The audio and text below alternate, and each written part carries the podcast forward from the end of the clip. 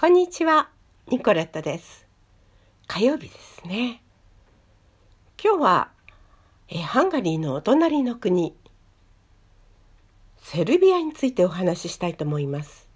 まあ、セルビアの観光案内してもしょうがないので、えーそこで起こったいろんなことをお話ししていきたいと思います。セルビアって皆さんご存知ですか？行ったことある方は少ないかもしれませんね。首都はベオグラード、えーセルビアの中をですねドナウ川が流れています、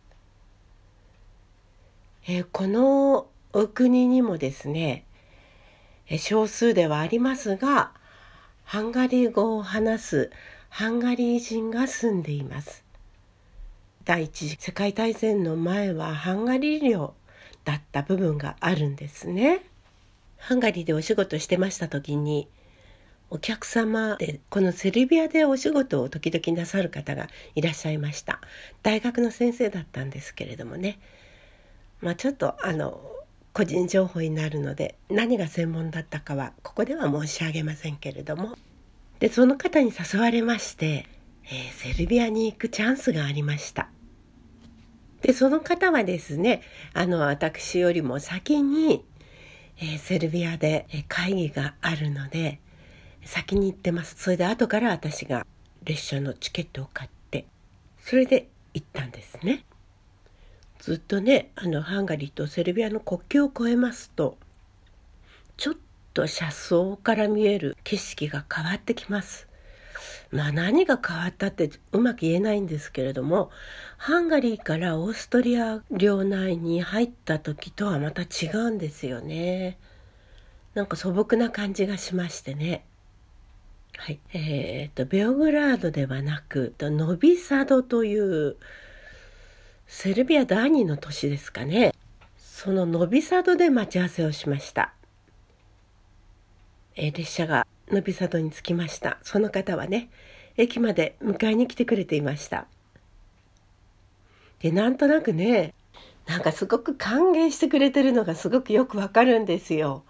でなんとなくですねもうスキップもやりそうな感じなんですよね。本当にスキップしていたかもしれない。喜んでいただけて私としてはすごく嬉しかったんですけどね。それでその方がのあのお知り合いの、えーハンガリー人の女性のお宅なんですけれどもそこに連れて行ってくださいました。まあそのお方はですねえーっとそうですね公団住宅みたいなね、えー公共のアパートみたいなところに住んでらっしゃいましてね。それでそのお宅にお邪魔しました、えー共通語は英語ですけれどもでも私とその女性の方の共通語はハンガリー語になります。これは嬉しかったですね。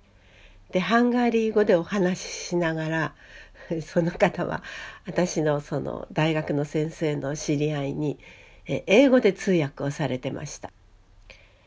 それでまあその日はねその方のお宅に泊めていただくことになりました。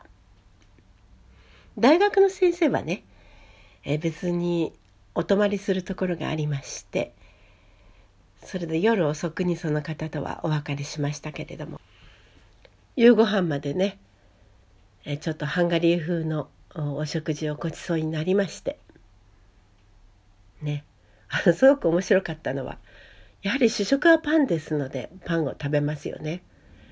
そしたらねあのテーブルクロスにあのパンの粉がいっぱい散らかります。そしたらそのハンガリー人の女性はですね窓を開けましてそれで窓の外にそのパンのくずをパーッと捨てました鳩の餌よなんておっしゃってました。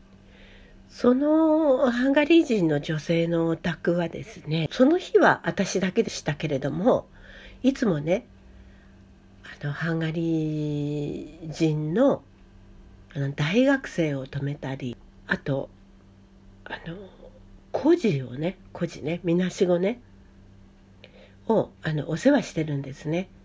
大母という言い方をしてましたけれどもそのハンガリー人の子はそのノビサ島の中にある、えー、ドナウ川のほとりにある孤児院に宿泊しています。はい。えー、まあその日はねその方のお家に泊めてもらってで翌日その方はねあのラジオ局のお仕事をされているんですですからいろんな方にインタビューしたりするんですけれどもね。でえー、っとその日はお仕事はなかったのかな？でお仕事がない時にはあのプロテスタントの宣教師もなさっていてですね。あのハンガリー人村というのがあるんですね。でそこにその日はあの車で行くので一緒に行く？って聞かれまして「え私カトリックだけどいいの?」って聞きましたら「もちろんよ」と言われましてね。でその方が運転する車でえハンガリー人村に連れて行ってもらいました。何もわからないままその方の車に乗せていただいて車を運転していったわけですけどその方が。途中でねタイヤがパンクしちゃったんです。うわ大変だということで。えタイヤを交換してくれるところに寄りました。そしたらねそのタイヤはの交換はあの現地の通貨ではなくて、まあ、当時はあのユーロではなくてドイツマルクですね。マルクで支払わなきゃならないって言うんですよ。それでその額を聞いてびっくり。すごい高いんですよ。わあ大変だと思いましたけれどもね。で無事にタイヤ交換してもらって。それでハンガリー人村に行きました。なんかお年寄りの方々が多くてですねみんな黒い服をお召しになってます。これはどういうこと？って聞きましたらあの未亡人が多いんですって言うんですね。で未亡人はみんな黒い服を着ていますって言うんですね。それで何箇所か行きましたけれどもそこに行ってまああの聖歌を歌って賛美歌ですね。それで聖書を朗読してそれで、あ、またそこを去ってまた別の場所に行きます。その場所ではあの子供さんもいましてですねそれでねいろいろ私に質問してくるんです。日本語で、えー、イエス・キリストってどんなふうに書くの？とかですね。愛するってどんなふうに書くの？とかですね。いろいろ可愛らしく質問してくるんですよ紙を差し出してくるのでそこにですね漢字で「愛」とかですねカタカナで「イエス」「キリスト」とか書きましたもうすごく喜んでねそれを大事そうにね何かしまってましたね。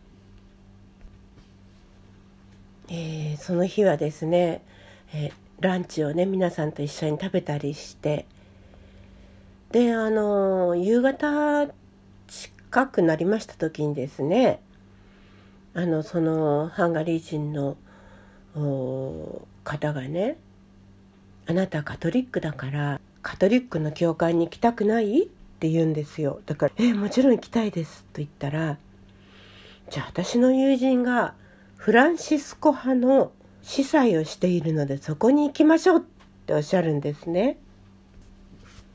で夕方近くにえフランシスコ派の教会に連れて行ってくれました。でミサが行われました。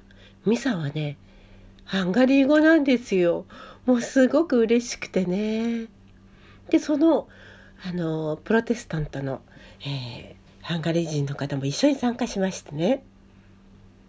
それで私は、あの、製パンもいただきまして、もうすごく嬉しかったですね。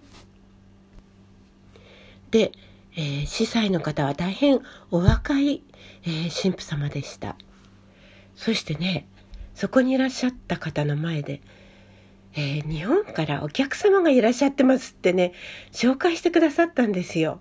それでこれから上の階で、えー、2階でですね、親睦会を開きますっておっしゃるんですね。それで、えー、お部屋に通されまして、で、ハンガリー語で OK でした。